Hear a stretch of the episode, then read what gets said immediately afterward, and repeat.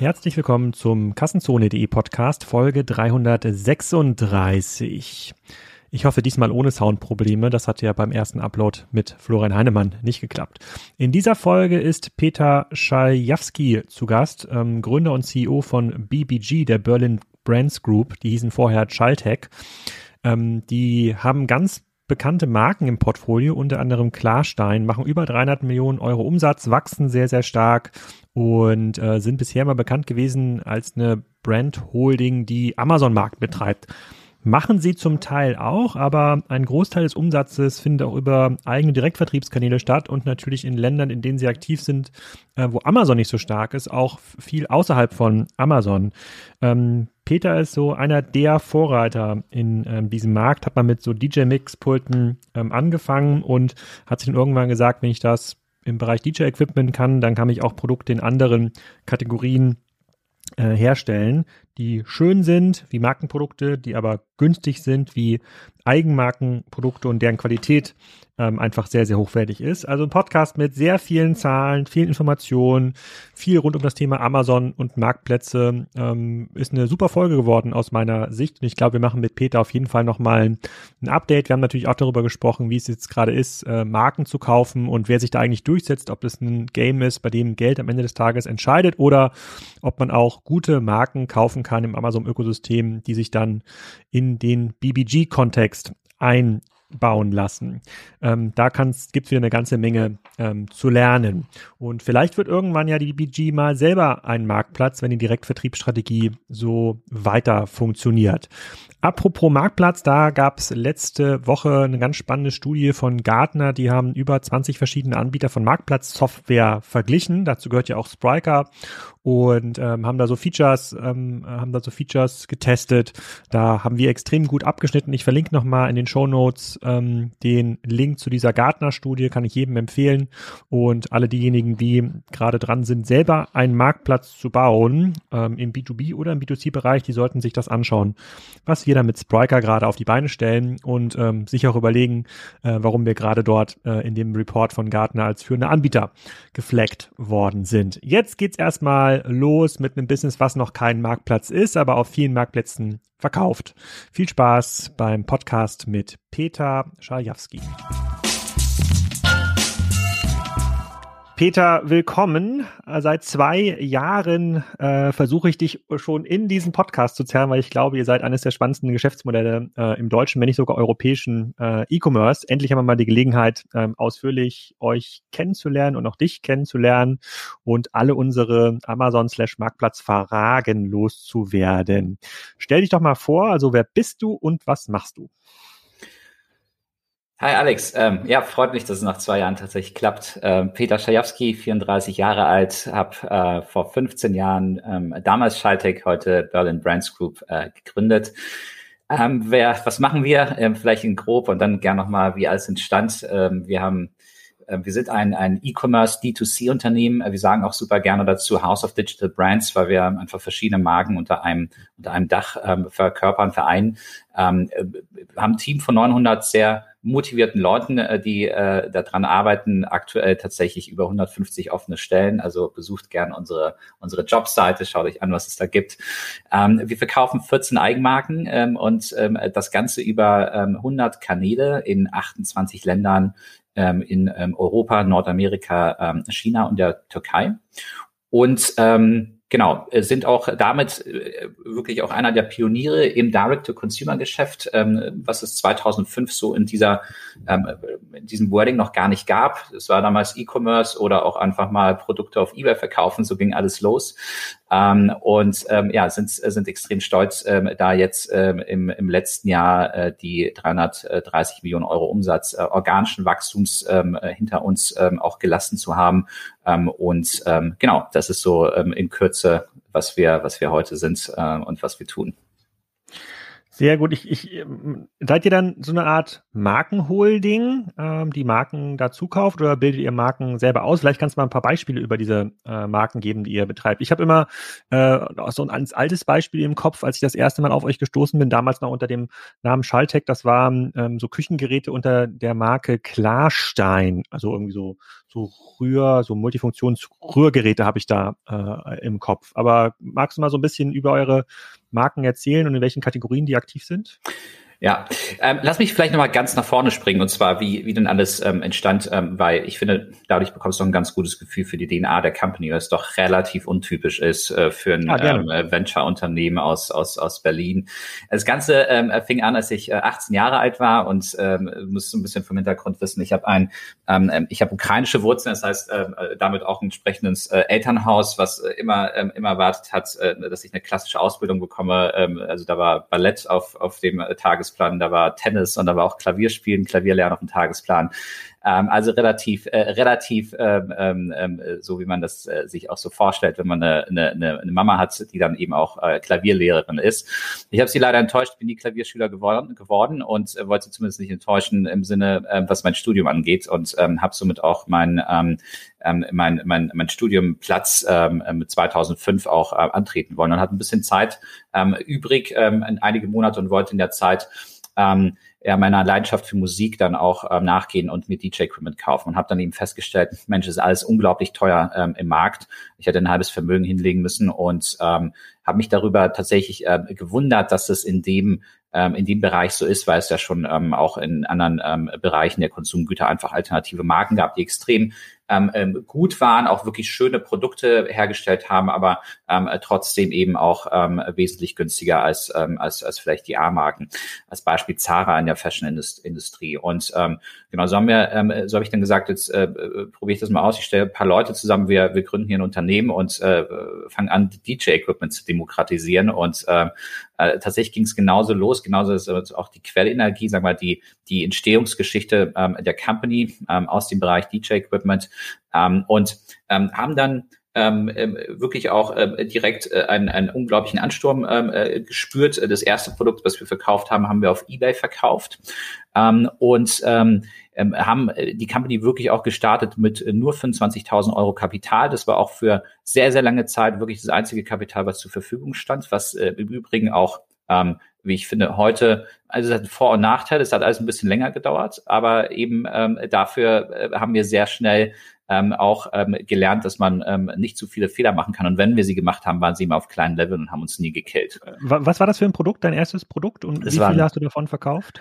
Ja, das war, es war ein äh, DJ-Mixer, ähm, also relativ, noch relativ einfaches Produkt. Ähm, und ähm, wir haben, ähm, ich meine, ähm, genau, wir haben, das war so ein, so ein Zweikanal-Mixer, den wir dann eben auch ein Stück weit auch noch ähm, evolutioniert haben, indem wir da noch eine digitale USB-Schnittstelle reingetan haben, was damals eben äh, nur so die absoluten A-Brands hatten, äh, dass du dann nicht nur analog mixen konntest, sondern damals gab es noch diese USB-Sticks, äh, wo du die Musik dann gespeichert hast und dann dann abgespielt hast.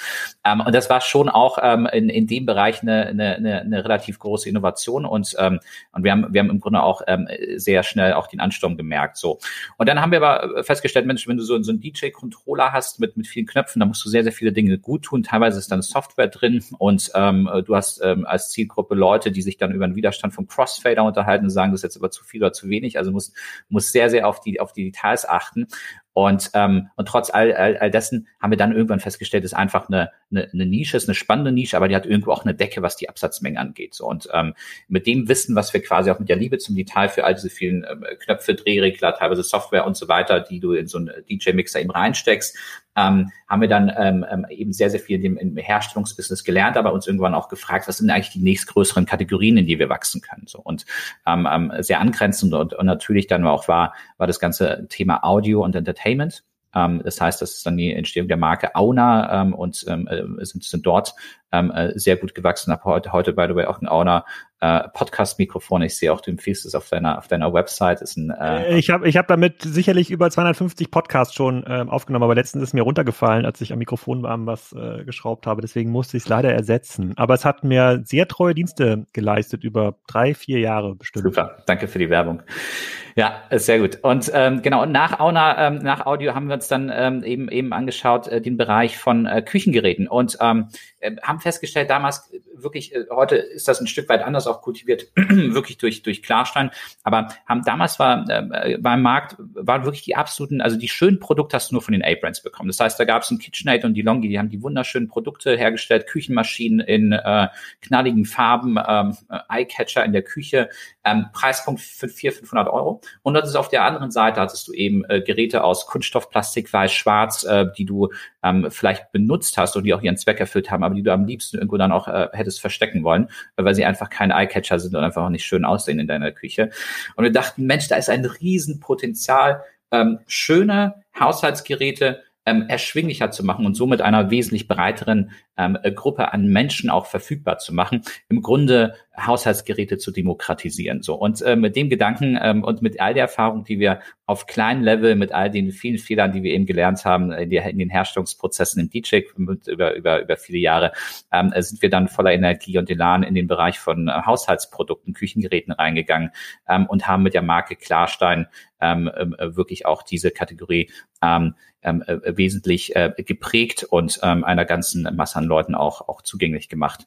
Heute ähm, beziehungsweise letztes Jahr ähm, hat Klarstein äh, Standalone als Marke 200 Millionen Euro, circa 200 Millionen Euro an, an, an Umsätzen generiert und wird dieses Jahr auf circa 300 Millionen Euro ähm, wachsen. Das heißt, es ist wirklich einer der, einer der, eine sehr substanzielle äh, D2C-Marke, auch im globalen äh, Kontext. Und es macht uns besonders stolz, ähm, dass das jetzt ähm, daraus entstanden ist. Aber bei 300 Millionen Gesamtumsatz, wenn ich mich jetzt nicht ganz verhört habe, ist das also, macht das zwei Drittel eures Geschäfts, macht schon Klarstein aus. Das heißt, die anderen 13 Marken teilen sich die restlichen 100 Millionen.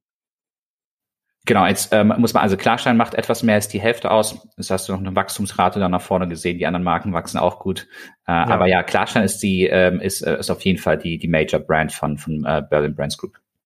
Okay, und ähm, vielleicht, um da nochmal in der Entstehungsgeschichte zu bleiben, wir gucken jetzt gleich mal Kanäle an und wie habt ihr, ob ihr vielleicht auch mal stationär was ausprobiert habt, aber in der, um in der Entstehungsgeschichte zu bleiben, heute würde ja, wenn jemand anfängt, eine neue Marke zu bauen oder versucht mal was auf Amazon, eBay zu verkaufen, der würde ja auf Alibaba gehen oder AliExpress und äh, äh, versucht dort Handelskontakte aufzubauen, um sich dann möglicherweise ähm, sozusagen gelabelte äh, Produkte, was immer das auch ist. Es kann auch das Mikrofon sein, das kann der, äh, es kann der Bluetooth-Lautsprecher sein, ähm, ähm, zu besorgen. Zu der Zeit, als du angefangen hast, gab es da diese Plattform so noch nicht. Bist du dann einfach nach Asien geflogen und hattest du Kontakte, die dir sowas herstellen können, weil auch so einen, so einen DJ-Mixer mit USB-Schnittstelle, der macht sich ja jetzt nicht von alleine. Da muss man ja schon ein bisschen aufpassen, dass da auch die richtigen Teile zusammengeschraubt werden. Ja, das, das stimmt in der Tat. Das, äh, ja, das, das, das, das ist immer gut, wenn das, wenn das, wenn das so ist. Ähm, und das ist tatsächlich nicht immer so. Ähm, und ähm, ja, also damals, ich kann mich erinnern, ich glaube, äh, das erste Mal in China gewesen 2005 und ähm, ähm, ich, ich, ich sah immer ein paar Jahre jünger aus, als ich tatsächlich tatsächlich war. Ähm, und ähm, ich, man sagt mir, das ist heute teilweise immer noch so. Ähm, ich glaube, damals, damals war, damals war ich ja 18, 19 und ich sah tatsächlich aus wie 15. Das Gute war, dass die Chinesen ähm, äh, damals auch alle äh, sehr, sehr, also sie waren A, sehr sympathisch und sehen ja auch alle äh, etwas jünger aus, als sie sind. Ähm, aber es war, das war tatsächlich, ähm, ne, es waren sehr interessante, sehr prägende Reisen und ähm, auch auch die ähm, ähm, damals gab es Alibaba, es waren wirklich die, die, die, die Anfangszeiten von Alibaba und ähm, ich kann mich noch erinnern, wie in der ähm, in den U-Bahnen da eben auch Werbung gemacht wurde und, und die Plattform gerade gelauncht sind, rein als B2B-Plattform damals noch. Ähm, und tatsächlich war das so, dass ähm, als wir zu den Fabriken gegangen sind, ähm, wir sehr, also fast immer äh, die ersten waren, die gesagt haben, wir sind ein Internet-Business. Ähm, das war, damals sind wir in dieselben Fabriken gegangen, die auch für die großen Marken hergestellt haben. Und am Anfang wurden wir auch überall natürlich auch abgewiesen, bis dann einer gesagt hat, ähm, relativ moderner ähm, Fabrikant, ähm, der auch im Westen studiert hat und ähm, auch die, ähm, sagen wir auch die die die Power vom vom ähm, Internet-Business verstanden hat, auch gesagt hat, so why not, ja, ihr, ihr, ihr kommt mir ein bisschen, ihr kommt mir vor, als würdet ihr sehr sehr stark hasseln äh, und das das lieben die Chinesen ja? Und ähm, und äh, sind alle selbst so groß geworden. Ähm, und äh, ich unterstütze euch hier, let's try, ähm, ihr kriegt von mir ähm, äh, den Zugang zu Produkten ähm, und wir haben dann direkt gesagt, wir wollen nicht nur deine Produkte, sondern wir wollen sie ein Stück weit auch besser machen, wir wollen da auch also Innovation reinbringen. Das hat ihm besonders gefallen. Äh, und so ist das dann eben ähm, gestartet und äh, wir sind heute noch mit äh, vielen dieser Fabrikanten noch in sehr guten Beziehungen und ähm, viele haben uns wirklich auch in Erinnerung, in gerade in den Verticals, in denen wir heute unterwegs sind. Das ist ja eben ähm, dann eben nach, nach, nach ähm, Audio auch ähm, Küchengeräte, aber auch Sports und heute auch Garden and Living. In vielen dieser Kategorien waren wir wirklich die ersten, der erste Touchpoint für eine äh, Fabrik in dem Bereich, äh, was D2C-Geschäft angeht. Das ist heute ähm, tatsächlich ähm, äh, nochmal zugänglicher. Allerdings, wenn du in die komplexeren Produktgruppen reingehst, kommst du nicht daran vorbei, extrem eng äh, mit deinen Produzenten zu arbeiten. Ähm, teilweise tauschen äh, sich die Entwicklerteams ähm, auf, auf diversesten Ebenen äh, mit den Fabriken aus, wenn es um ähm, neue Innovationen geht und sind da sehr eng vernetzt. Also die Frage, ich bin sehr überzeugt, dass die Frage, du kannst ja heute relativ äh, leicht MeToo-Produkte ähm, ähm, sourcen. Wenn du allerdings in komplexere äh, Gebiete ähm, äh, vordringst und immer tiefer auch in der Wertschöpfung die Produkte veränderst, brauchst du einen sehr, sehr engen Austausch mit den Fabriken. Hm. Okay, also wir kommen gleich nochmal ein bisschen auf die Firmenstruktur äh, äh zu sprechen. Also von den 900 Leuten, wie viel arbeiten eigentlich in Asien und im Sourcing neuer Marken, neuer, neuer Produkte, wie viele neue Produkte muss man auch ähm, da pro, äh, äh, pro Woche ähm, erstellen. Ich kann mich erinnern, der Ralf Dümmel, der war auch mal im Podcast, ähm, äh, äh, der wäre, glaube ich, so gerne wie du, ist er aber nicht. Er ist klassischer Großhändler und abhängig von den ähm, Handelskanälen, ja, Penny, Edeka und Co. Der meinte, die schaffen es quasi ein Produkt pro Tag zu entwickeln. In, in verschiedensten Kategorien. Die machen ja irgendwie, die, äh, die machen ja irgendwie das äh, Stand-up-Pedalboard äh, mit dem Bayern München-Druck heute, morgen irgendwie den tragbaren Grill für den, äh, für den Stadtpark, ähm, übermorgen irgendwas mit Stecker äh, und den Tag danach machen sie wieder so Wassersprudler. Also sehr, sehr, sehr, sehr breit. Alles, was der Handel äh, ähm, braucht. Wenn du jetzt mal so auf dein ganzes Markenportfolio schaust, wie viele neue Produkte am Tag schafft ihr in den Handel? Genau, also am, Tag ist die Frage, wie viele Tage die Woche du arbeitest an Produkten. Ähm, aber ich würde sagen, im Jahr, im Jahr sind wir tatsächlich, wir haben diese Zahl hochgefahren. Ich muss auch sagen, by the way, ich glaube, also auch, auch DS-Produkte und Ralf Dümmel machen einen super Job. Man will immer das sein, was man gerade nicht ist. Und ich glaube, die sind ja in ihrem Bereich tatsächlich äh, extrem stark unterwegs. Ähm, und ähm, aber nochmal zurück zu, äh, zu der Frage, wie viele Produkte wir eigentlich launchen. Also wir, das ist ein sehr, sehr, sehr, sehr wichtiges, ähm, sehr, sehr wichtiges KPI. Also wir achten im Grunde auf, ähm, auf zwei Dinge. Das eine ist, dass wir die Anzahl der New Launches äh, erhöhen, weil tatsächlich ein Geschäftsmodell im D2C-Business auch stark geprägt ist von der Anzahl, also die Planungsdimension ist sehr, sehr stark geprägt von, von Produkten. Ähm, und ähm, von daher ist das eine, eine sehr wichtige äh, Kenngröße. Ähm, wir haben in den letzten zehn Jahren äh, konstant daran gearbeitet, dass wir mehr Produkte pro Jahr launchen. Dieses Jahr werden das über 800 Produkte sein. Ähm, und ähm, nicht nur die Anzahl der Produkte ist wichtig, sondern tatsächlich auch, wie ist die Produktivität der Produkte. Das heißt, wir achten sehr besonders auch darauf, dass wir mit jedem New Launch, ähm, den wir in den Markt bringen, ähm, mehr Umsatz und mehr Deckungsbeitrag generieren können als ähm, als, als, als äh, zum Beispiel in einer, in einer, in einer Vorperiode. Ähm, und äh, damit ist das, ähm, erhöhen wir quasi zwei, zwei Dinge. Das eine ist die absolute Anzahl der Launches, aber auch die äh, Produktivität oder die Umsatzdeckungsbeitragsperspektive äh, ähm, ähm, ähm, Perspektive auf jeden New Launch. Hm. Okay, ähm, parken wir mal ganz kurz die äh, Produktfrage, weil ich will einmal nochmal die, ähm, äh, die Amazon-Frage stellen. Wenn man sich bisher über die BBG Gedanken gemacht hat, über, über Chaltech, hatte ich immer abgespeichert, dass es so eine Sammlung von Amazon-Brand. Extrem gut gemanagt, profitabel, selbstfinanziert, alles, alles klasse, aber es ist eigentlich ein, ein Vertriebskanal auf Amazon, vielleicht noch ein bisschen eBay. Jetzt habt ihr ja, jetzt warst du ja auch im OMR-Podcast, ich glaube sogar noch vor Weihnachten. Ähm, da habe ich gelernt, es ist gar nicht so. Amazon ist zwar ein sehr wichtiger Kanal für euch, aber ist bei weitem nicht mehr der wichtigste. Magst du dazu mal ein bisschen was sagen? Also Direct to Consumer bedeutet für dich wirklich Direct to Consumer äh, und nicht über den Marktplatz verkaufen, richtig? Absolut. Also lass uns äh, unbedingt diese Wahrnehmung jetzt äh, endgültig verändern. Ähm, äh, so, so ein Stück weit, la, lass uns vielleicht nochmal schauen, was ist eigentlich unsere Betrachtung auf den europäischen äh, Markt? Und ähm, ich mag immer das Beispiel nehmen, ähm, der ähm, von aus meiner Familie, ich beispielsweise, ich kaufe alles auf Amazon, weil es für mich einfach super convenient ist. Ähm, fünf Prozent Preisunterschied äh, sind für mich nicht so wichtig, wie jetzt äh, schnell das Produkt zu finden und dann auszuchecken und dann möglichst schnell wieder an die Arbeit zu gehen. Ähm, meine, meine Mutter äh, äh kennt Otto, sie hat früher den Katalog bekommen und äh, liebt es dort auf Rechnung zahlen zu können. Das heißt, ähm, sie bekommt heute ihre Bestellung von Otto, führt dann äh, immer noch die äh, Banküberweisung aus, so wie sie es kennt, oder hilft, äh, bittet mein Vater da, da um Hilfe.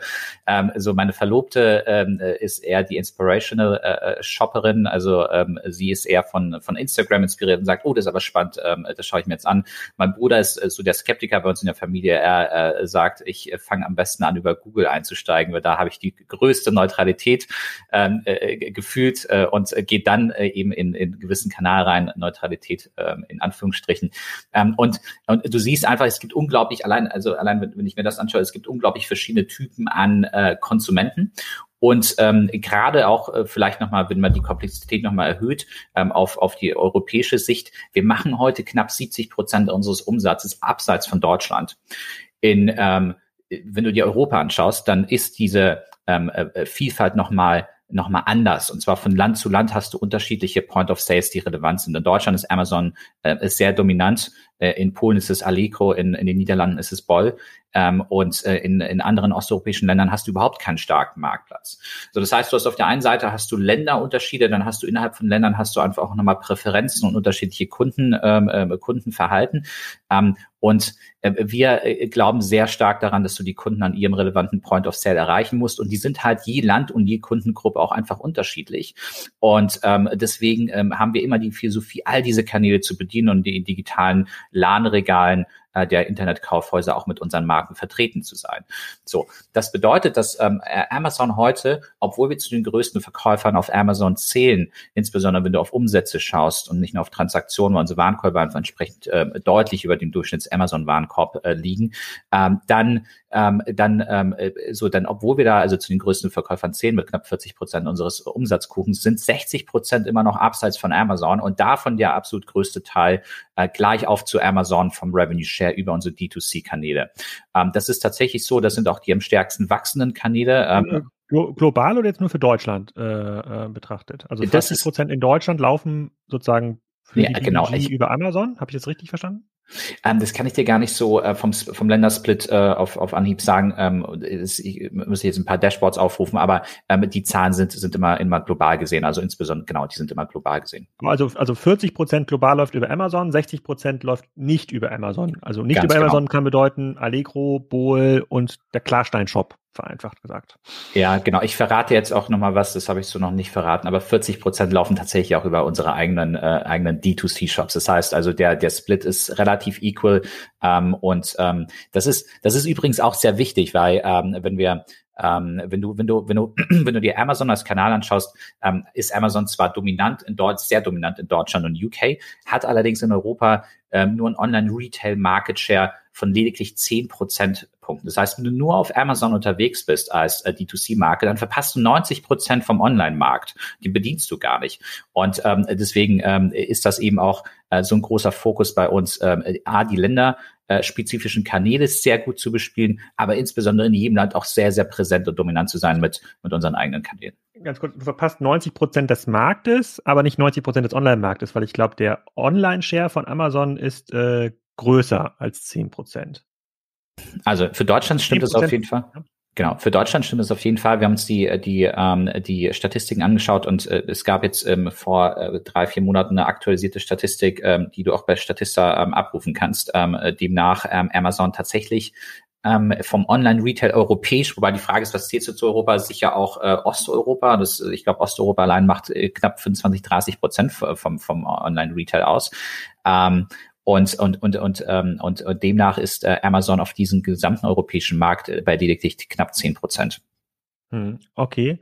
Ähm, eigener D2C ist deshalb für mich, ähm, obwohl noch eine Schätzfrage, ich weiß nicht, ob du Kassenzone immer äh, sozusagen direkt verfolgst, aber ich habe vor drei Tagen mal ausgerechnet, wie viel Amazon pro Tag wächst. Hast du das gelesen? Nee, aber verrat so, Es gibt ja, genau, ich habe ich hab erstmal errechnet, was ist das Amazon GMV, also denn die reporten ja nur Net Sales, dann habe ich quasi hochgerechnet mit den Marktplatzumsätzen, da gibt es quasi so ein paar Quoten, mit denen man das ausrechnen kann, weil Amazon das 2018 auch verraten hat, was ist der Gesamt-GMV und dann kann man den GMV von 2020 gegen 2019 halten und durch 365 Tage teilen und sagen, okay, was ist das Gesamtwachstum? Und ich rechne alles ein. Also ich rechne auch ähm, Amazon Prime ein, AWS, also alles, was Amazon umsetzt, äh, äh, mehr als im letzten Jahr. Wenn du das runterbrichst auf einen Tag, was glaubst du, wie viel wächst Amazon global pro Tag in Millionen? Also letztes Jahr quasi, letztes Jahr, wir nehmen das jetzt ja auf am 12. März, letztes Jahr meinetwegen 100 Millionen, dieses Jahr 120 Millionen, das wären 20 Millionen Wachstum pro Tag. Ähm, das sind jetzt nicht die richtigen Zahlen, aber was, was glaubst du, wächst Amazon pro Tag? Also global, ich meine, dass Amazon ähm, aus dem Kopf waren das 100 Milliarden im, im Sprung vom letzten Jahr auf dieses Jahr? Net Sales, äh, ich glaube nicht ganz, nee. Okay, das war wahrscheinlich GMV. Gut, ähm, ich würde, also meine Schätzung wäre irgendwie in den hunderten, hunderten Millionen. Hm. 500 Millionen am Tag. Hm. Also Amazon legt, äh, ihr seid jetzt noch nicht bei 500, kann aber bei 2021 sein. Angenommen, ihr macht 2021 500 Millionen, macht wächst Amazon jeden Tag um einen Schalltag oder um einen Berlin Brands Group. Das ist momentan ja. das, äh, Wachs das Wachstum. Genau, ja. das ist aber nur ein kleiner Exkurs, was, was, die, was, die, was die Zahlen angeht. Ich würde kurz bei den D2C-Shops bleiben, weil das finde ich super spannend, weil das Argument ja vieler Marken und insbesondere auch vieler neuer Marken in den letzten Jahren sich verfestigt hat in Richtung, ich schaffe es gar nicht, einen alternativen Kanal zu schaffen neben den Marktplätzen. Ja, ich habe gar keine Kraft, um Amazon oder Otto oder Bol.com in Holland den Kundenzugang abzunehmen. Warum um Gottes Willen sollte dann jemand auf den äh, auf die Supergraph Lautsprecher Shops gehen oder in deinem Falle auf die auf die Klarstein Shops? Und jetzt sagst du, das ist für euch ein super wichtiger Kanal, der wahrscheinlich auch in der Profitabilität äh, äh, ein bisschen attraktiver als als Amazon, weil er euch ähm, äh, ein paar Service Fees äh, ein paar Service Fees spart äh, und ich gehe mal davon aus, der Anteil der Direct-to-Consumer äh, äh, wächst ja schneller und besser als der Marktplatzanteil. Ähm, magst du mal ein bisschen was dazu erzählen, was helfen kann, diesen Mythos aufzulösen? Also warum kaufen Leute direkt bei Klarstein und äh, machen diese Transaktion eben nicht bei Amazon? Ja, also du stellst ja zwei Fragen. Das eine ist, äh, warum tun sich ähm, äh, eben Leute möglicherweise schwer damit, ähm, das, das auch tatsächlich zu erschließen? Weil es ist, also wenn du dir anschaust, ähm, wir sind ja zu, zu, zu, zu tatsächlich anderen Zeiten entstanden. Damals hatte der Amazon Marktplatz jetzt nicht so diese Dominanz und es war äh, vermeintlich auch nicht so ganz einfach, ähm, damals eben auch ein äh, D2C E-Commerce Unternehmen aufzuziehen, ähm, was auch daran liegt, dass äh, du heute mehr Unternehmen, D2C Unternehmen findest aus dem Jahr 2015 plus als äh, aus den Jahren 2015 und minus. Ähm, und ähm, genau, das liegt, das liegt einfach daran, dass ähm, die Einstiegs, also das Amazon es ja unglaublich ähm, ähm, erleichtert hat durch all seine Services, Programme etc. und gleichzeitig auch eben der Zugang auf Alibaba Produkte ähm, äh, zu sourcen, ähm, dass einfach unglaublich viele neue Unternehmen entstehen mit vermeintlich unglaublich wenig Infrastruktur. Ja, das heißt also teilweise wirklich operiert aus ähm, aus dem aus dem ähm, aus dem Wohnzimmer oder aus der Küche ähm, und das ist eine, eine Riesenchance für die Markenvielfalt, die entsteht auf Amazon. Aber tatsächlich ähm, hast du dann gewisse Hürden, ähm, wo du dich dann fragst, äh, investiere ich jetzt eigentlich auch noch in, ähm, in Internationalisierung, investiere ich jetzt auch noch in eine, in eine Shop-Infrastruktur? Äh, ich meine, bei uns arbeiten äh, knapp 100 Leute in den, in den ähm, Online-Marketing-Teams ähm, und ähm, da sitzen, ähm, ist immer noch, ich will, wir sagen, das ist eine Kombination aus, aus ähm, äh, kreativen, aber auch extrem, äh, extrem Data-Nerds. Bei uns, äh, jeder, der bei uns äh, im Performance-Marketing arbeitet, äh, kann Python, ähm, weil wir einfach äh, sehr daran an Auto Automatisierung glauben. Ähm, und ähm, das war nicht von Anfang an so. Ähm, das heißt, wir sind irgendwo auch gestartet ähm, und hatten auch unsere extreme Lernkurve, äh, wie wir Direct-to-Consumer-Shops äh, vernünftig bespielen. Ich glaube, so wirklich dieser Take-off-Moment, ähm, war da im Bereich von Umsätzen 100 Millionen plus. Ähm, und ähm, das heißt, dieser, dieser, dieser Anteil von äh, D2C-Umsätzen war nicht immer so stark, wie er heute ist, ähm, sondern da ähm, holen wir ähm, in den letzten Jahren auf. Aber ich glaube, da gibt es einfach gewisse infrastrukturelle Hürden. Deswegen ähm, äh, hast du ja auch klassischerweise, äh, wenn E-Commerce-Unternehmen auf 100 Millionen wachsen, dann verbrennen sie auch ganz schön was an Geld, um dahin zu kommen, um einfach die Infrastruktur aufzubauen. Ähm, wir haben das äh, gebootstrapped, ähm, haben irgendwo die Balance erstmal stärkeren Fokus auf Marktplätze gehabt, haben es dann aber, war für uns auch strategisch sehr klar, wir müssen das nachziehen, weil äh, da sind einfach nochmal komplett neue Kundengruppen, die wir sonst nicht erreichen. Und das ist genau vielleicht ja die Brücke zu deiner zweiten Frage. Ähm, warum kaufen Leute bei uns bei, bei Klarstein? Ich glaube, da gibt es also gibt's verschiedene Gründe. A, ähm, können wir ähm, auf unseren äh, Seiten nochmal ganz anders kommunizieren. Wir haben wesentlich stärker noch auch ähm, den, äh, den, den Brand-Fokus ähm, im Vordergrund, ähm, sind also ähm, nicht in den, ähm, ähm, sag mal, in den ähm, Rastern nur unterwegs, die Amazon vorgibt, aus denen wir nicht ausbrechen können, sondern ähm, können deutlich mehr ähm, an, an, an, an ähm, auch ähm, eben Content anbieten, ähm, deutlich mehr Details zu den Produkten, haben eine bessere äh, Cross-Selling-Möglichkeit in unserem Universum. Ähm, und ähm, haben ähm, unter, unter anderem auch eine, natürlich nochmal eine engere Kommunikation zum Kunden. Ähm, also ähm, das, ähm, das, da gibt's da gibt's diverse Gründe, aber auch natürlich auch solche, dass der äh, Kunde ähm, ähm, eben auch teilweise eben nicht bei Amazon einsteigt, um zu suchen. Da, da steigt schon eine große, eine große Anzahl der Leute ein, insbesondere in Deutschland. Ähm, aber ähm, viele finden uns eben auch über andere Kanäle, zum Beispiel über Social Media, ähm, äh, wo sie erstmalig mit uns in Kontakt kommen oder ähm, einfach bei Google über Performance Marketing. Ich bin jetzt gerade auf eurem, eu, eurem Klarstein-Shop, äh, ähm, da müssen wir nachher nochmal, müssen wir nachher nochmal drüber reden, da sehe ich schon einiges an Optimierungspotenzialen. Aber ähm, so eine, ich bin ich jetzt hier mal bei dem Thema Küchenmaschinen, bin ich jetzt bei der Lucia Rossa Küchenmaschine gelandet. Ähm, fünf Sterne Bewertung natürlich in euren Shop, 177 Euro. Ähm, da, äh, ähm, da würde ich jetzt, ich bin quasi kein Küchengeräte-Experte. Ich bin Bereich, ähm, Bereich Handwerken draußen die Geräte, da kenne ich mich aus. Aber da wäre wahrscheinlich der Wettbewerber, der zentrale Marktwettbewerber ist wahrscheinlich KitchenAid, oder? Wenn ich mir so eine Maschine hier angucke, bin, ich, bin ich da richtig aufgestellt oder sehe ich das falsch? Ähm, genau, also da hätten wir jetzt einige Wettbewerber, aber KitchenAid ist sicher einer von denen, wo sich dann Kunden Gedanken machen, okay, kaufe ich mir jetzt ähm, eine Maschine von KitchenAid oder kaufe ich mir äh, eine Maschine von Klarstein, die eben ähm, deutlich günstiger ist, aber ähm, äh, sehr gleiche Funktion hat und, und so, eine, so eine Maschine, 177 Euro, da sind jetzt ganz viele Funktionen drin. Es gibt da auch ein bisschen einfacher. Also die hier kann gefühlt irgendwie ähm, ähm alles außer Auto fahren. Äh, wie oft müsste die neu erfinden? Also, weil da, das sind, und, und beziehungsweise wie oft melden sich dann Kunden nach drei Jahren, hey, mein, sozusagen mein, äh, wie heißt dieses Ding, wo man Dinge crushed, ja, Crusher wahrscheinlich, oder? genau, der, der Mixer, der Eis, genau, der, Mixer, der, wenn der kaputt ist oder das, äh, habt ihr da irgendwie so eine, sozusagen Ersatzteil, das ist ja so der Grund, warum Leute sich für Marken entscheiden. Die sagen ja, hey, ich will das lieber von der richtigen Marke kaufen, wenn da mal irgendwas kaputt ist, ja, dann rufe ich da irgendwie an, dann kriege ich auch noch nach zehn Jahren noch einen Ersatzteil ja. äh, zu, zugeschickt. Ja. Kannst du das mal an, am Hand der Klarstein Küchenmaschine, der muss jetzt nicht die Lucia Rossa sein, vielleicht gibt es eine andere, die best, als besseres Beispiel, die ja. mal erklären. Du mache ich super gerne und ehrlich gesagt, ich finde das ein super Beispiel und äh, wenn wir jetzt die Zuhörer mal hier virtuell durchführen und natürlich auch Werbung machen, jetzt mal auf klarstein.de zu gehen und dann eben äh, die äh, äh, Lucia Rossa einzugeben in die Suche, dann äh, siehst du, Gutscheincode gibt's am Ende äh, vom, vom Podcast, bitte noch bis zum Schluss hören. Und äh, wenn du, äh, wenn du dann eben runterscrollst, dann hast du ähm, eben ähnliche Produkte. Du, hast, äh, du bist also wirklich komplett in der Klarsteinwelt unterwegs. Du hast äh, die mhm. Vielfalt mhm. von Farben, aber auch von Funktionen. Ähm, du hast alternative Küchenmaschine, beispielsweise auch eine Küchenmaschine mit einem Metallgehäuse für die Kunden, die sagen, ich will aber ein Metallgehäuse haben. Oder du hast eine Küchenmaschine, ähm, die nochmal klein ist, zum Beispiel die Bella Pico für solche, die zum Beispiel eher so den, den Mikro-Living, äh, ähm, ähm im Mikro-Living-Bereich unterwegs ja. sind, also in Stadt. Ich sehe auch, ich sehe unten, gefällt mir sehr gut, der Mad Max, der elektronische Fleischwolf. Das äh, ist eine Marke, die spricht mich auf jeden Fall an. Also es gibt das diese ist, Küchenmaschine auch als Stahlküchenmaschine, die ist jetzt äh, äh genau, also ganz genau, also was, was, das ist auch unsere Denkweise, ist, äh, wir, wir, wir wissen eben, unsere Kunden sind vielfältig und, ähm, und äh, nicht jeder will eben ähm, ähm, ähm vielleicht das, das volle Paket haben. Es gibt Kunden, die sagen,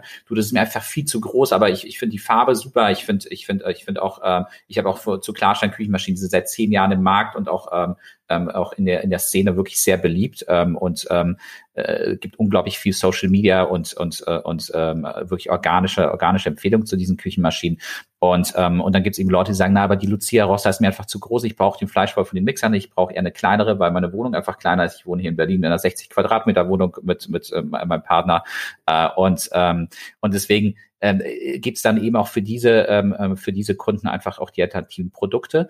Äh, das wird dann auch personalisiert je Kunde ausgespielt. Ähm, dann siehst du darunter Video und das ist das, was du angesprochen hast. Du siehst eben, also ich klicke jetzt gerade auf, ich sehe über zehn Zubehörteile, ähm, wo wir auch von unseren Daten wissen, das ist das, was Kunden häufig anfragen ähm, und äh, was sich die Kunden auch direkt bei uns nachbestellen können, wenn nämlich irgendwas mal kaputt geht. Ähm, das ist auch ähm, ja zum Beispiel, ich lese mal kurz vor, damit man sich vorstellen kann. Also ist die zum Beispiel die Lucia Cookie Cookie-Kekspresse. Dann der, der Rührhaken ist ein Ersatzteil, ähm, aber auch der Pasta-Flat. Was ist denn das? Macht, macht man da mit, macht man da mit Nudeln mit so einem Pasta-Flat? Ich weiß es nicht genau. Ich bin ganz genau, ganz genau. Du kannst damit deine eigenen Nudeln machen. Ne? Also, ah, ähm, okay. ähm, also du siehst, also wenn du, wenn du heute keine Küchenmaschine bei uns bestellst, dann, dann wirst du niemals anfangen zu backen. Also, äh, Alex, äh, einmal. ich warte auf den Gutscheincode am Ende. Ja.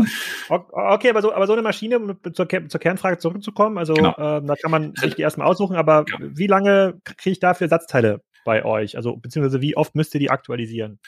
Also ähm, tatsächlich ist das, also wir haben das, also vielleicht, du hast ja auch noch die Frage gestellt, wie lange hält so eine Maschine? Und, ähm, mhm. und da sind wir auch besonders, äh, besonders, besonders ähm, ähm, fokussiert natürlich auch, ähm, wenn du nochmal zurückgehst zu der Entstehungsgeschichte des Unternehmens. Ähm, das ist schöne Produkte in guter, sehr guter Qualität erschwinglich zu machen zu einer Breite, zu einem breiteren Zugang an Kunden. Das ist tatsächlich auch das, was uns antreibt. Ähm, wir sind besonders, äh, besonders auch ähm, äh, froh, auch zu sehen, wie sich beispielsweise unsere Retourenquoten entwickeln. Also wir, wir sind in einer, in einem Bereich von einer einstelligen Retourenquote und ähm, alleine über die letzten, äh, über die letzten äh, 12, ähm, 18 Monate ist die nochmal knapp 1,5 Prozentpunkte gesunken.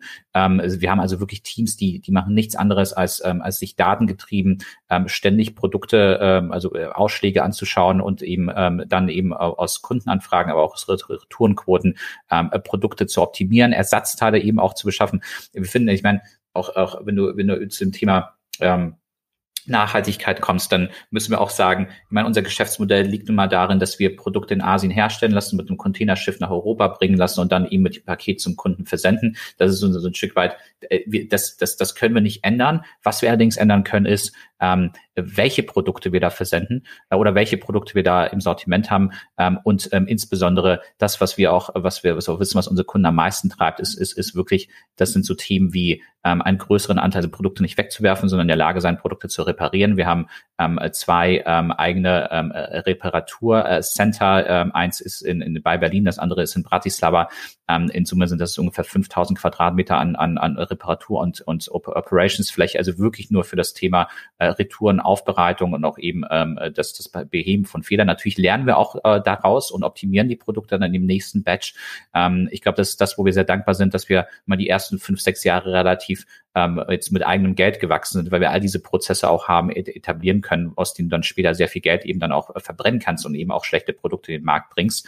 Ähm, und auf der anderen Seite wissen wir von unseren Kunden, dass, dass das, was, ähm, was, was besonders gefragt ist, ist eben das Thema Ersatzteile. Das heißt, wir haben ein eigenes Team, was ständig ähm, die Verfügbarkeit von Ersatzteilen ähm, ähm, erhöht und damit eben Retourenquoten senkt. Und das ist das, wo, wo wir auch wissen, also wenn ähm, das ist eigentlich das Primäre, was du zum im Bereich Nachhaltigkeit auch wirklich im Kern des Geschäftsmodells optimieren kannst, ähm, um eben einfach dort ähm, bessere Produkte mit ständigen Optimierungen in den Markt zu bringen und Retouren zu vermeiden und damit auch den, ähm, das Wegwerfen von Produkten zu vermeiden.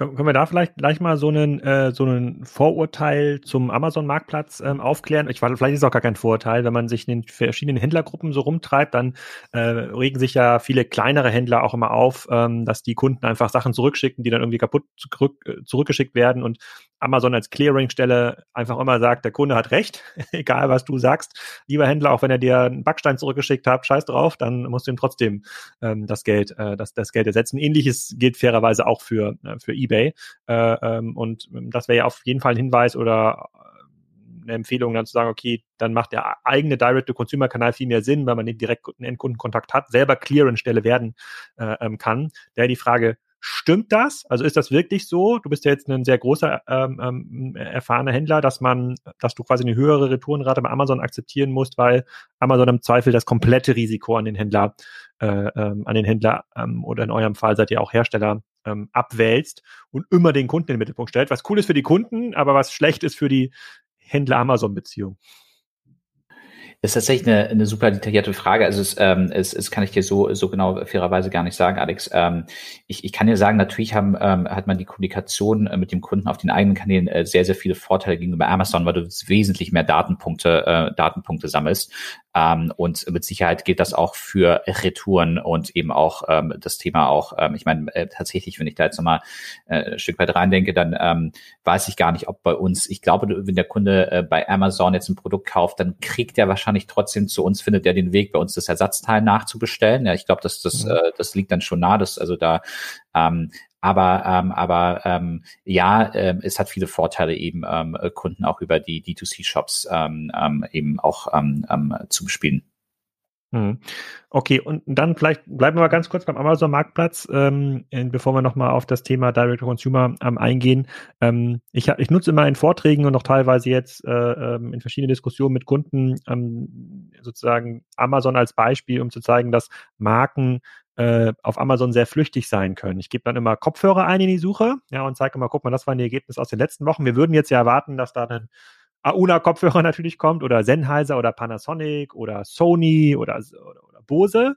Aber es sind dann immer diese chinesischen Marken, die gar keiner kennt. Ähm, Aoki, One Audio, ähm, also wirklich, äh, da, da wurden einfach belanglos Buchstaben einfach mal groß geschrieben, dass es so aussieht wie eine, wie eine Marke. Und dieses Ranking verändert sich auch ähm, ähm jede Woche. Das gleiche würde ich ja erwarten, auch in deinem Bereich. Wenn ich jetzt bei Amazon ähm, nach Küchengeräten suche, ja, oder nach Fleischwolf, dann werden sich da ja wahrscheinlich Produkte nach oben schieben, die gar keine echte Marke sind, so wie wir Marken verstehen würden, sondern die einfach nur auf ein gutes Ranking optimiert sind, relativ günstig sind und nächste Woche gibt's die vielleicht gar nicht mehr. Äh, da kommt da schon wieder ein neues ähm, ähm, Produkt. Ist das in deinem Bereich so? Beobachtest du das auch? Und wenn ja, wie gehst du damit um?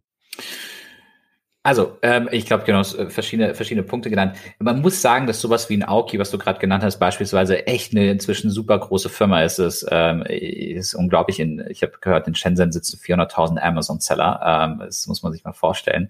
Äh, also Seller, also Seller, also wirklich Händler, nicht Händler. quasi Mitarbeiter von Händler, äh, sondern Händler. Genau, also wirklich, äh, ich, ich, ich, ich glaube, das war eine Anzahl von vielleicht möglicherweise Konten äh, oder Amazon registrierten Konten. Also es ist, es ist wirklich verrückt.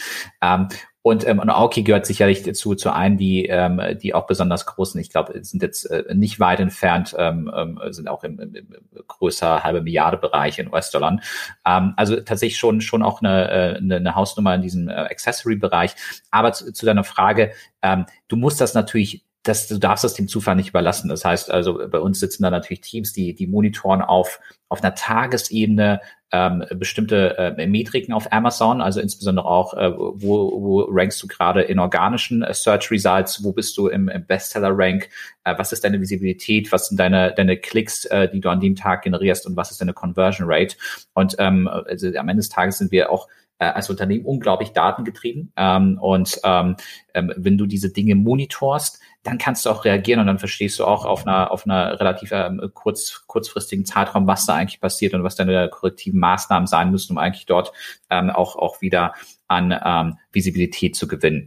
Ähm, also von daher, ähm, ich glaube, dass äh, Amazon auch ähm, häufig äh, sehr mystifiziert wird. Am Ende des Tages sind es sehr, sehr logische Algorithmen, die da ähm, stattfinden und äh, die sich dort abspielen. Und, ähm, und äh, die kann man auch ähm, ähm sehr, sehr gut mit Daten ähm, greifen und, ähm, und dann entsprechend auch ähm, steuern. Das heißt, du legst dich jetzt noch nicht auf den Boden, streckst die Hände aus und sagst, hey, das ganze System ist komplett korrupt. Ja, äh, morgen kommt wieder die nächste, der nächste Klarstein-Kopie da äh, rauf mit 5000 Fake-Bewertungen, die schieben sich eine Woche nach oben.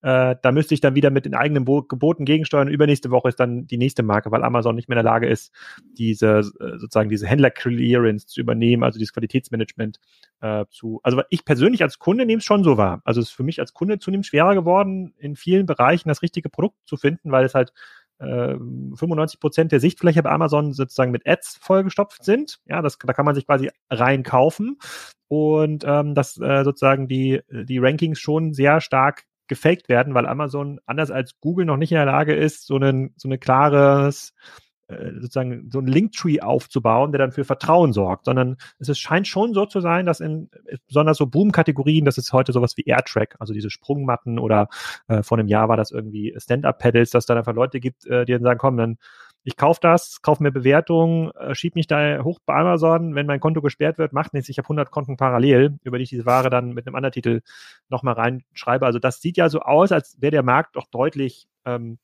ja, ich, ich will nicht korrupt sagen, aber deutlich schwieriger geworden, mit einer guten, sauberen Arbeit dort oben zu bleiben, weil es ja anders ist als in der, im SEO, wo du hart gearbeitet hast, um für das, für, für das Keyword Küchenmaschine oben zu bleiben. Das lässt sich ja viel einfacher verteidigen als ein organisches Ranking bei Amazon, glaube ich. Ähm. Ja, also äh, die Frage ist, ähm, ich glaube, es gibt, es gibt, es, es gibt ähm, ähm, natürlich gibt's, ähm, äh, sagen wir auch die Piraten auf Amazon ähm, und, ähm, und natürlich kommen die auch aus den großen chinesischen Städten äh, nicht selten und ähm, das, äh, das ist Fakt. Ich glaube, was ähm, wir machen, also der, wie, wie stehen wir dazu? Wir machen uns da grundsätzlich keine Sorgen. Äh, warum? Weil ähm, wir ein äh, sehr diversifiziertes Portfolio haben auf der einen Seite. Das heißt, es äh, ist irgendwie kein, kein One-Trick-Pony, ähm, sondern ähm, wir haben äh, verschiedene Marken, verschiedene Produktgruppen äh, ähm, und ähm, sehr eben auch sehr sehr breit verteilten äh, Umsatz auf den auf den auf den Produkten auf der einen Seite. Auf der anderen Seite ähm, was wir beobachten, ähm, wenn das passiert, was du gerade nennst, und äh, wir sind jetzt ähm, auf Amazon, äh, ich glaube, wir sind seit 2008 oder seit 2009 auf dem Marktplatz. Wir haben unglaublich viele Marken ähm, als Rising Stars äh, kommen sehen äh, und dann haben wir uns gefragt, Mensch, warum kommt hier eigentlich äh, jede äh, alle drei Tage neue Account und warum sind hier eigentlich äh, hier die Rankings so stark?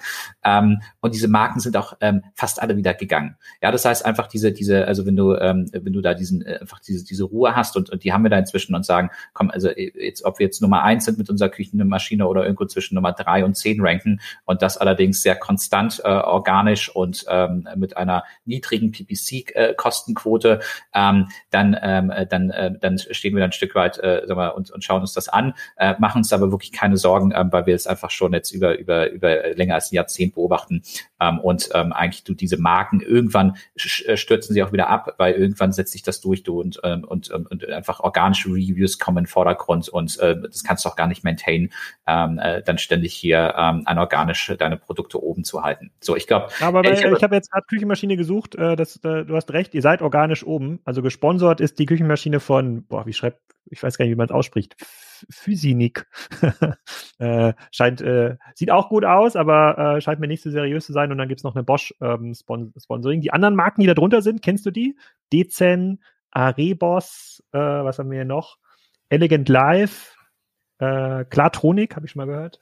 Philips habe ich auch schon mal ähm, gehört. Und Au Aukma gibt's gibt's ja. Aber sind das quasi Marken, die dir jetzt so sagen, ja klar, die kenne ich. Das ist der Peter hier aus Würzburg, der hat äh, dezent äh, aufgebaut. Oder ja. sind das solche solche Dinge, die irgendwo aus Shenzhen aus dem Hinterhof ja. nach oben gespült werden? Ja. Also Philips Philips haben wir auch mal gehört und äh, ja.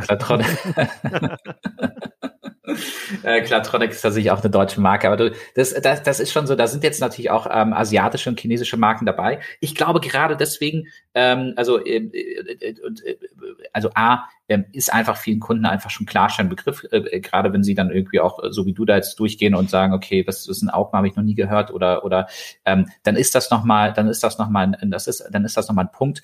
Ähm, aber ähm, ich glaube, deswegen ist es auch so unglaublich wichtig, abseits von Amazon zu agieren, ja, weil ähm, äh, dann bist du in deinem eigenen Ökosystem drin. Du siehst aber auch, was du auch gerade gesagt hast, so ganz schlecht sind die Amazon-Algorithmen ja nicht, äh, weil ähm, da jetzt doch unser Produkt äh, organisch ganz, ganz, ganz weit oben ist. Ähm, und von daher, ich glaube, du, da, da, da wird, da, das ist ein kompetitiver Marktplatz ähm, und äh, du brauchst ähm, einfach ein sehr gutes Team, das auch konstant auf Dauer ähm, äh, betreiben zu können. Und insbesondere ist es die Power von, äh, von, von Daten, ähm, äh, die du am Ende nutzen musst, damit du auch ähm, äh, das auch entmystifizierst und einfach auch weißt, okay, was passiert da eigentlich und, und wie kann ich dagegen steuern und äh, wo behalte ich die Ruhe und wo muss ich mal ein bisschen die PPC-Quote aufdrehen und damit ich da jetzt wieder an, an, an Rankings gewinne. Und wenn du das möglichst automatisierst, umso besser, ja, dann, ähm, ähm, dann läuft das dann auch irgendwann äh, deutlich effizienter bleiben wir mal bei diesem eigenen Ökosystem. Also sagt sich immer so einfach, dann hat man die Leute unter Kontrolle, aber jemand, der jetzt diese hochwertige äh, Küchenmaschine bei euch kauft auf dem Klarstein-Shop, wie haltet ihr den denn danach bei Laune? Schickt ihr dem jede Woche den Newsletter mit Rezepten? Äh, schickt ihn vielleicht nochmal zu Weihnachten ein, paar, Keksausstecher-Set, äh, damit er äh, sagt, das ist ein richtig cooles äh, Unternehmen. Schafft ihr es, den zu konvertieren in euren ihr habt ja auch so einen Thermomix-Wettbewerber, habe ich, glaube ich, auf der Webseite gesehen, also irgendeine, so äh, sozusagen so eine, äh, so eine Küchenmaschine mit Display.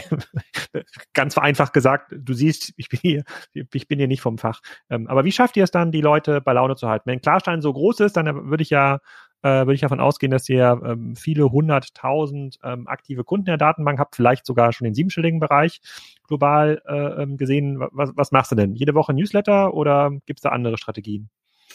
Ja, also wir haben, wir haben, wir haben einige Strategien ähm, und ähm, also zunächst einmal, äh, CRM ist bei uns ähm, der am stärksten wachsende Marketingkanal. Ähm, das heißt, wir, wir haben da tatsächlich eine riesige Kundenbasis und einen sehr, sehr hohen Automatisierungsgrad. Und äh, also da sind wir, sagen wir mal, was, was, was, was die Strecken angeht und, äh, und die, ähm, ähm, äh, die Prozesse angeht, einfach auch State of the Art ähm, äh, ähm, E-Commerce. Ähm, darüber hinaus ähm, fragen wir ähm, äh, uns natürlich auch, äh, wie können wir denn Kunden abgreifen, die jetzt äh, beispielsweise nicht bei uns äh, in dem Shop, äh, also Cross-Channel, ähm, auch bei Amazon beispielsweise einkaufen.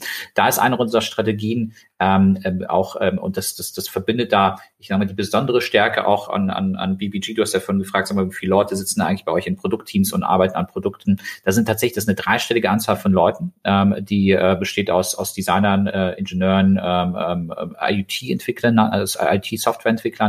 Ähm, und das ist dann die schöne Brücke wiederum zu auch ähm, Retention, ähm, weil ähm, wir ähm, sehr, sehr stark auf IoT setzen. Also wir haben jetzt äh, eine, eine hohe zweistellige Anzahl an, an, an IoT-fähigen Produkten und äh, mit exponentiellem Zugang an Neuprodukten, äh, die IoT-fähig sind. Das Schöne daran ist natürlich dann der Kunde, der äh, einmal ein äh, Produkt bei uns kauft und sich dann in unsere App registriert, ist dann wiederum im App-Ökosystem. Das heißt, du hast eine Klarstein-App, wenn du dir irgendwann von uns mal ein, ähm, ein ähm, ähm, beispielsweise ein, ein, Indoor-Heizgerät kaufst und, ähm, und äh, bist zufrieden mit der App und der Steuerung, äh, möglicherweise hast du verschiedene Räume, kaufst du noch ein zweites und irgendwann kommt der Sommer und äh, wohnst vielleicht irgendwo auf dem Dachboden und dann ist es besonders heiß und überlegst auch, ob du eine Klimaanlage kaufst, sagst dann, cool, ich habe ja schon zwei Räume oder ich habe meine Räume ja schon in der Klarstein-App integriert, also kaufe ich jetzt auch vielleicht noch eine, eine eine Klimaanlage.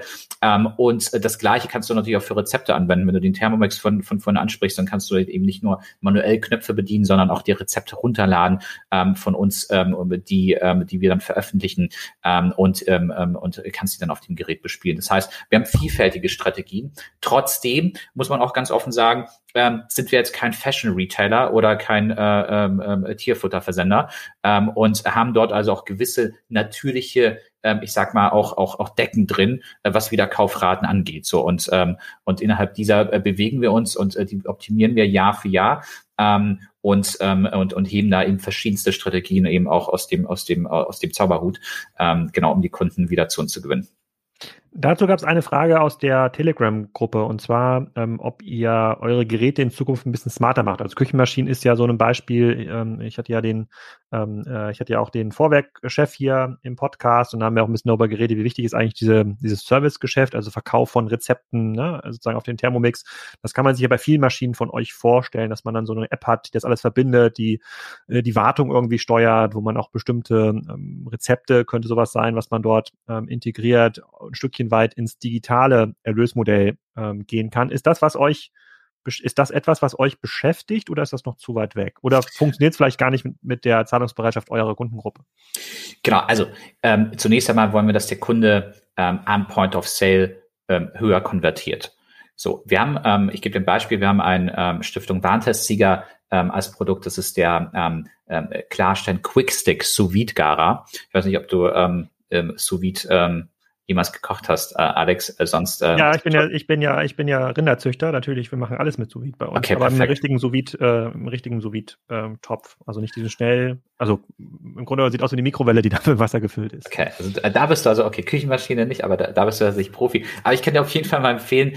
Wir haben den, also den, den, den äh, Klarstein sous Stick ähm, ähm, ähm, als Stiftung Warntestsieger ähm, im Sortiment und wir haben dann gesagt, ähm, es macht total Sinn, eben ähm, äh, sous ähm, ähm, auch smart zu machen, weil du damit sehr, sehr gut auch Rezepte verbinden kannst und haben den, ähm, äh, eben, eben den, ein smartes Produkt vom Quickstack, Quickstack gerade gelauncht und äh, da hast du genau diese ähm, Verbindung von, ähm, wo wir ständig auch dann eben Rezepte updaten und dann eben dir auch eine Push schicken und sagen, wir haben jetzt x neue Rezepte. Ähm, ähm, und äh, die Idee ist, dass wir äh, going forward auch unsere Community dort einbinden werden. Das heißt nicht nur, dass wir die Rezepte machen, sondern eben auch die, ähm, äh, die vielen ähm, äh, eben auch äh, äh, Experimentierer da draußen, die mit unseren Geräten kochen, denen auch die Möglichkeit geben, auch ihre Rezepte dort hoch, hochzuladen. Ähm, und ähm, und äh, primär ist das etwas, was wir, also wir, wir geben das den Kunden gerade im Moment wirklich komplett kostenfrei, ja, weil wir dadurch einfach nochmal einen äh, besonderen ähm, äh, Vorteil haben in der ähm, wirklich entscheidend am Point of Sale, wenn der Kunde sich überlegt, okay, was kaufe ich denn jetzt? In dem einen Fall habe ich jetzt ein analoges Produkt ja, das, das hat keinen App-Zugang, das hat keine ständig sich updatenden, updatenden Rezepte. Im besten Fall hat es ein Rezeptbuch dabei mit, mit 10, 20 Rezepten. Ähm, oder kaufe ich etwas, wo ich einen Zugang habe äh, und ständige Updates bekomme und damit eben ein Produkt habe, was, was, was ständig auch mit neuen, ähm, mit neuen ähm, Inspirationen auch bespielt wird. Mhm. Und Okay, verstehe ich. Ich hatte auch eine Produktidee für euch, die mir noch fehlt, äh, hier in meinem, in meinem Homeoffice-Setup. Ähm, ähm, und zwar kann man sich mittlerweile mit st starken Kameras ausstatten und Mikrofonen, das nutzen wir ja auch alles schon, aber wo es noch total große Lücke gibt, ist das Thema ähm, Teleprompter. Äh, weil Leute natürlich hier so gerne so ein Bild haben, die Leute, die jetzt hören, können das nicht sehen, die würden gerne so in die Kamera gucken, ja, und damit man sich in die Augen schauen ähm, kann, da gibt es schon ein bisschen Softwarelösungen, die das dann errechnen, aber das funktioniert natürlich bei solchen Aufnahmetools nicht. Und eine, eine smarte Teleprompter-Lösung. Da kann man technisch, glaube ich, eine Menge machen, äh, die nicht davon abhängt, dass man da noch irgendwie ein drittes Tablet hat, auf dem man dann irgendwie den Zoom-Call spiegelt und dann hat man so ein Mega-Gerät hinter der Webcam äh, ähm, stehen. Da, äh, das würde ich gerne hier in eure Ideenabteilung äh, geben. Sehr ich glaube, dafür gibt es einen äh, zunehmend, äh, zunehmend großen Markt. Das würde ich auch sofort, sofort kaufen, wenn ja, ihr da viel, was ähm, habt, oder mich als Beta-Tester. Ich gebe es äh, in Maschinenraum. Ja, sehr gut, sehr gut. Äh, da kann ich auch meine Erfahrung beim Thema Teleprompter-Auswahl teilen, wenn das in der Produktentwicklung äh, in der Produktentwicklung hilft. Okay, das habe ich, also ich habe verstanden, äh, ähm, es wird zunehmend smarter, es äh, experimentiert mit digitalen, äh, mit digitalen ähm, Erlöskanälen. Ähm, vielleicht nochmal ganz kurz zu der Produktentwicklung zurück. Also 800 neue Produkte, die ihr dort launcht. Wie lange dauert das von der Produktidee jetzt? Also nehmen wir mal den smarten Teleprompter bis hin, es ist dann verfügbar in eurem eigenen Shop oder bei Amazon? Ähm, das ist, ähm, das hängt, äh, das hängt davon ab ähm, und ähm, was, wie komplex das Produkt ist. Also äh, sehr einfache Produkte können innerhalb von ich sag mal, ähm, vier bis sechs Monaten da sein. Das ist aber schon, äh, schon sehr, sehr schnell. Ähm, wenn du äh, natürlich äh, Produkte, besonders in Produkte investierst und vom Scratch, vom Design anfängst, dir dann eben Gedanken machen musst, äh, möglicherweise bei einem elektronischen Produkt. Ich meine, nicht alle unsere Produkte sind elektronisch, aber in dem Fall nehmen wir ein komplexeres, elektronischeres Produkt. Ähm, äh, beispielsweise, wir machen komplett neues Design von einem Weinkühlschrank und machen den jetzt mal nicht eckig, sondern denken jetzt mal ganz neu und äh, warum müssen eigentlich Weinkühlschränke immer eckig sein, jetzt äh, vielleicht einen runden oder einen, den man in die Ecke stellen kann, ähm, damit ähm, ähm, also wirklich so so in, dass er dass er in die Ecke äh, quasi so reinrutscht ähm, und ähm, und ähm, so dann ähm, dann dauert das schon länger, weil du dann eben auch ähm, äh, von Grund auf dir Gedanken machen musst und überlegen musst, wie sieht denn eigentlich so ein Produkt von innen aus? Ähm, musst du ähm, Technik und Elektronik rearrangieren? Ähm, aber von daher kann ich, würde ich sagen, kann das von vier bis äh, Monaten bis eineinhalb ähm, äh, Jahren dauern.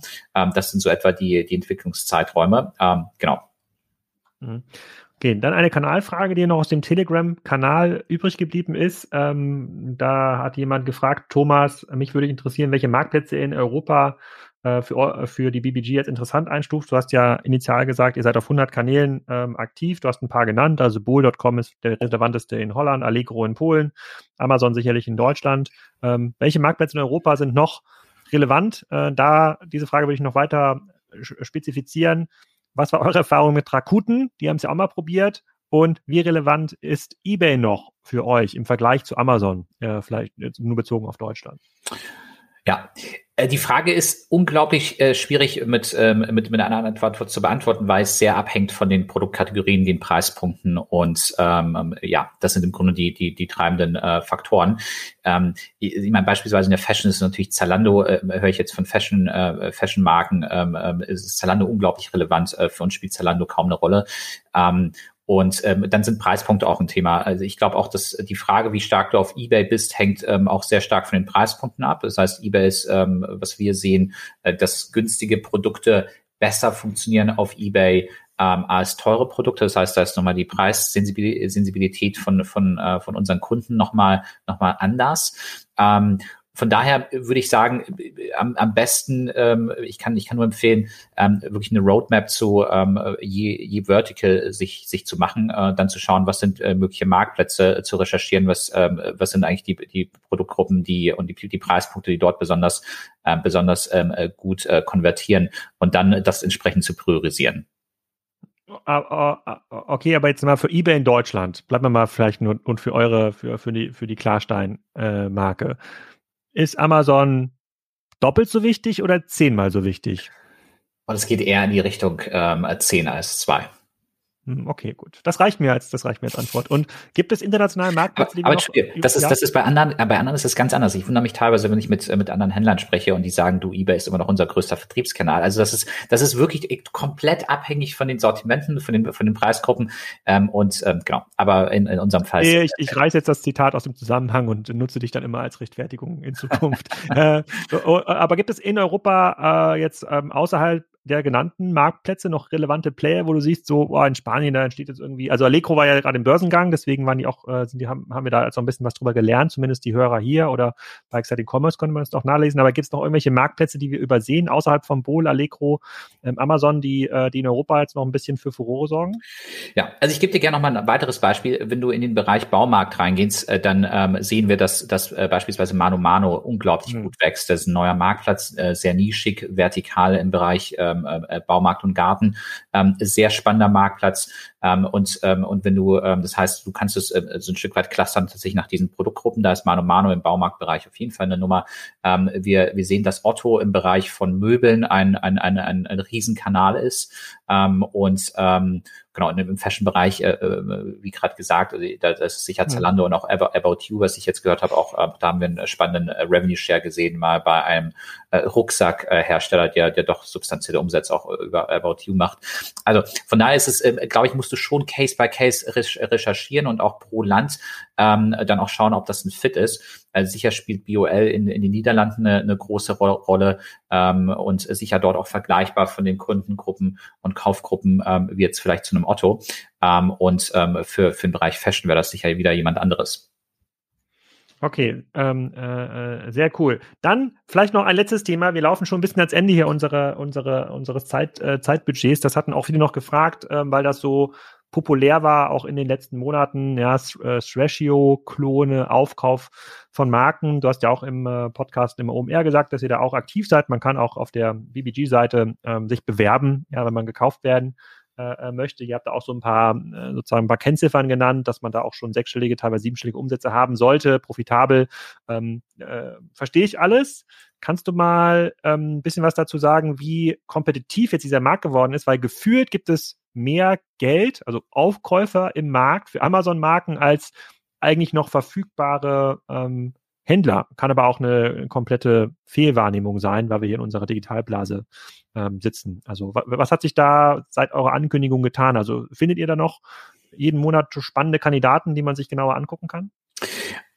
Also, wir sind da super gut unterwegs, ist ein äh, tatsächlich super, super wichtiges Thema auch für äh, Berlin Brands Group. Ähm, und ähm, ich äh, hole dich einmal, einmal äh, gerne kurz ab. Wir haben ja vorhin äh, gesprochen über ähm, die Frage, warum, was, was müsste eigentlich jemand tun, der jetzt heute eine D2C-Marke auf Amazon hat, um in, ähm, um in eigene Online-Shops zu investieren, etc. Das ist tatsächlich etwas, was wir an vielen Stellen sehen, ist, dass die ähm, äh, Gründerinnen und Gründer ähm, Schwierigkeiten haben, über bestimmten Bereich hinaus zu skalieren, weil sie dann einfach für sich die Frage auch stellen. Also es, es sind ja alles Leute, die, die genauso wie ich vor 15 Jahren mit einer coolen Produktidee gestartet sind. Ich damals mit DJ-Equipment und in dem Fall vielleicht jemand hier mit, mit Blumen oder Pflanztöpfen und sich geärgert hat, sagen wir, warum sind eigentlich Pflanztöpfe, haben ein bestimmtes Feature nicht. Ich habe hier eine super Idee, wie ich eigentlich Pflanztöpfe verbessern kann und bringen das dann eben ähm, enabled durch die durch das Amazon-Ökosystem ähm, auf Amazon in Deutschland und äh, merken, das geht super ab. Ja, und äh, haben auch keine Sorge vor, vor den äh, ganzen äh, Chinesen aus, aus Shenzhen, weil sie einfach merken, okay, mein Produkt ist superior und äh, fliegt einfach organisch sehr, sehr gut.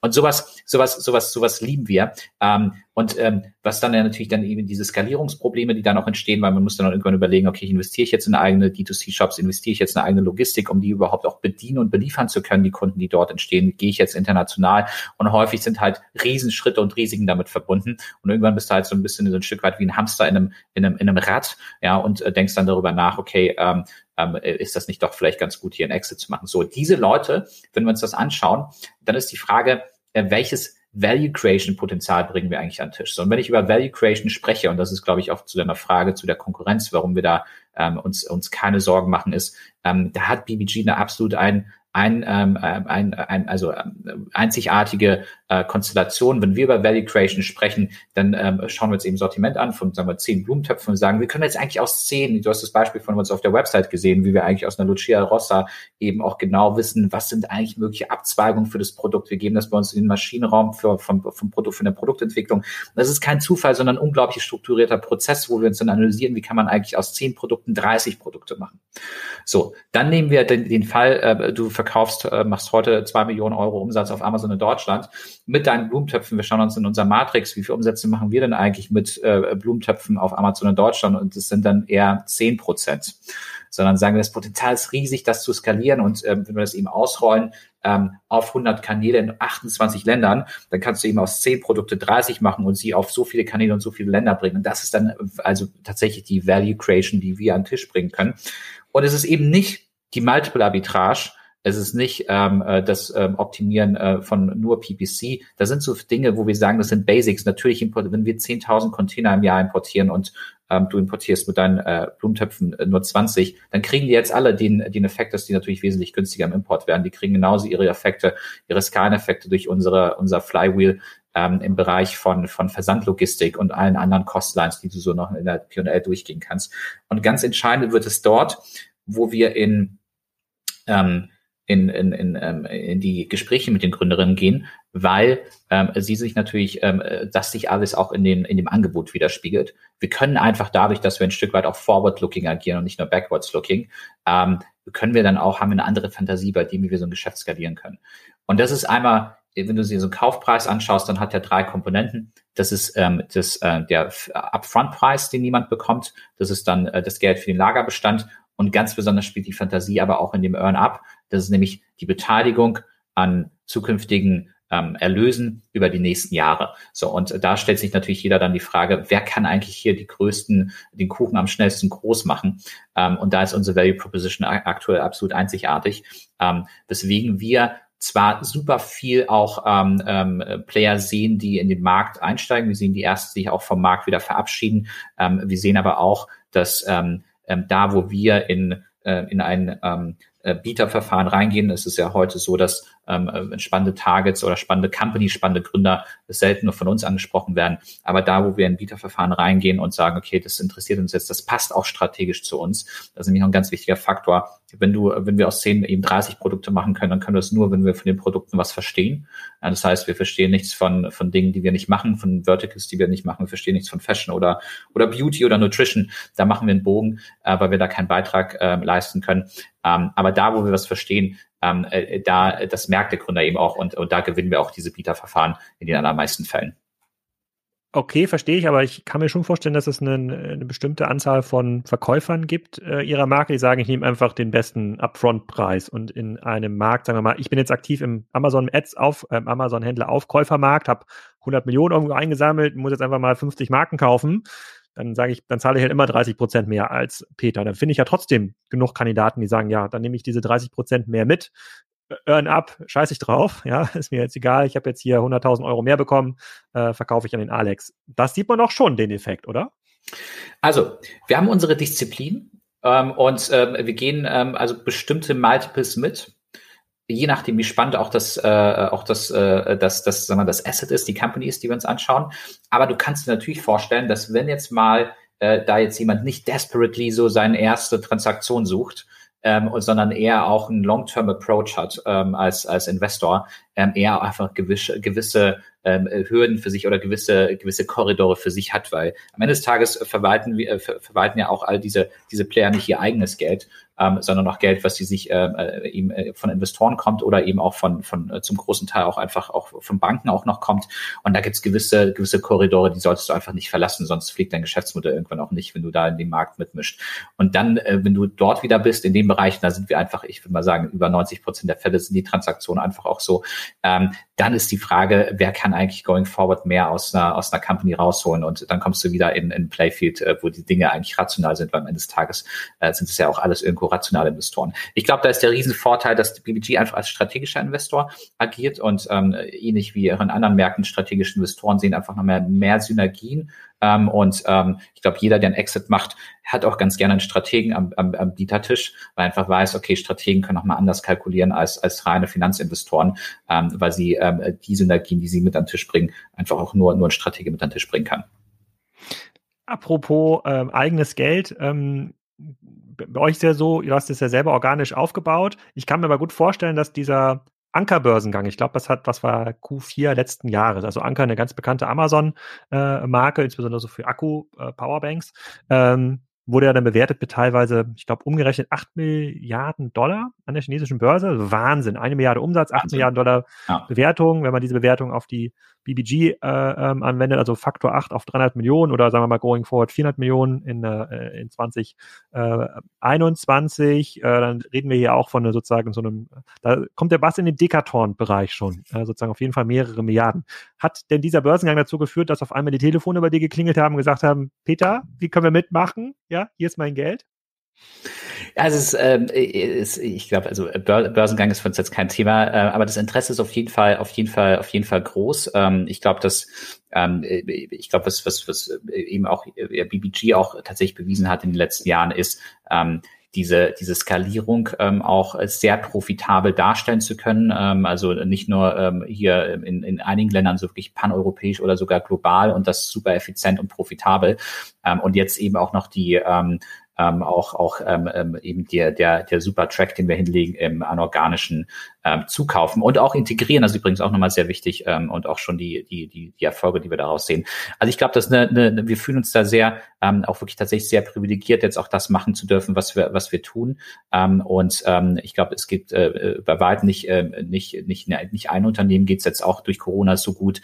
Äh, wir sind in ja tatsächlich äh, privilegierten Situationen, die wir auch ähm, ähm, trotzdem aber auch sehr humble dabei ähm, und, und, und, und, und wissen aber auch, dass wir ähm, jetzt natürlich sehr viel Rückenwind haben und, und unglaubliche Sprünge machen ähm, können. Also wir finden die Zeiten sehr spannend ähm, und auf jeden Fall klingen die Telefone auch ab und zu ähm, und, und trotzdem sind wir sehr diszipliniert dabei, unser Business weiterhin zu machen. Sehr cool, dafür kann man dich nur äh, beglückwünschen. Äh, ich verfolge euch natürlich intensiv äh, weiter und äh, suche hier gleich nochmal im Klarstein-Produkt, äh, im Klarstein-Shop das richtige Produkt ähm, aus, was ich hier äh, sozusagen der Familie äh, stecken kann. Sehr cool. Ich hätte noch eine ganze Reihe weiterer Fragen, aber wir sind so ein bisschen am Ende unserer Zeit ähm, angekommen. Vielleicht können wir ähm, nochmal ein kleines Update machen, vielleicht bei Spriker und eher irgendwo im Jahr nochmal dazwischen. Es passiert einfach mittlerweile so viel äh, und es gibt natürlich nur wenige, die schon so viel gesehen haben und auch die Marktplatzdynamik so einschätzen können äh, wie du. Äh, äh, wir besprechen gleich nochmal im Nachgang das Thema äh, Gutschein für die Hörer. Das äh, spreche ich dann im Abspann. Ähm, Peter, vielen Dank. Sehr, sehr gerne. Sehr cool, Alex. Hat Spaß gemacht. Danke dir. Das war's. Ich hoffe, es hat euch gefallen. Ein Gutscheincode gibt's nicht. Ich finde, die Produkte sind so günstig äh, und so gut, die könnt ihr euch als Kassenzone Podcast-Hörer auch so leisten. Oder ihr wendet euch direkt an Peter und begründet, warum ihr jetzt unbedingt einen Rabatt haben wollt, dann schickt ihr euch vielleicht auch einen Rabattcode.